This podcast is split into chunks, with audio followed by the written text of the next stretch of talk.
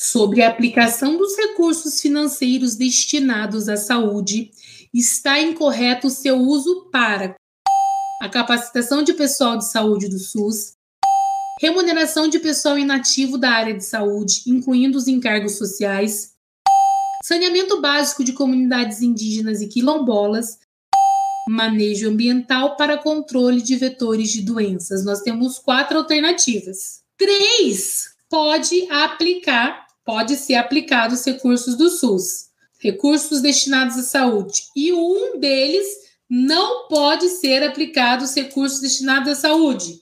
Qual a alternativa correta?